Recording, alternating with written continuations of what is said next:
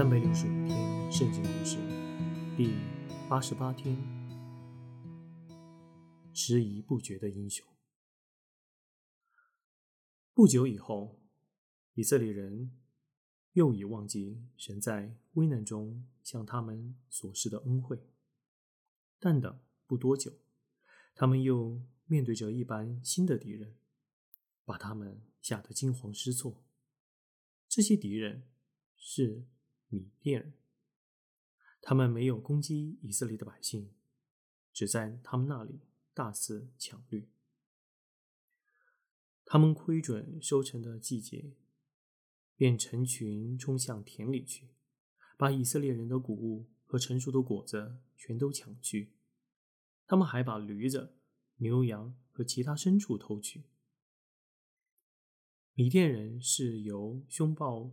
野蛮的沙漠部族组成的，他们抢掠时往往是骑着骆驼飞驰。以色列人在米甸人抢掠时，要避到山上的洞穴去，直至可怖的搜掠结束后，才返回山下来。每次抢掠过后，田里的谷物、牲畜都荡然无存，没留下一物。给他们鼓动。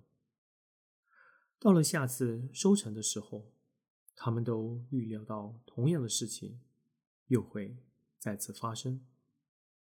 整整七年了，以色列人已濒临绝境，只好向神祈求帮助。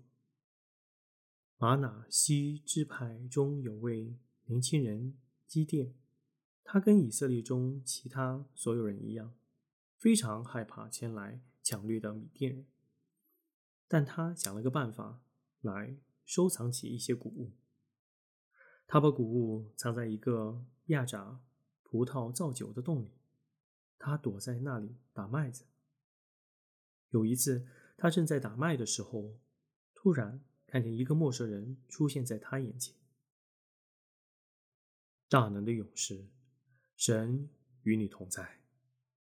那位访客说：“祭奠正感惊讶的时候，他继续说：‘我要差遣你，使用你的能力，把以色列从米甸人的手里拯救出来。’祭奠大为吃惊，他不是英雄的材料。我怎能拯救以色列？他反对着说：‘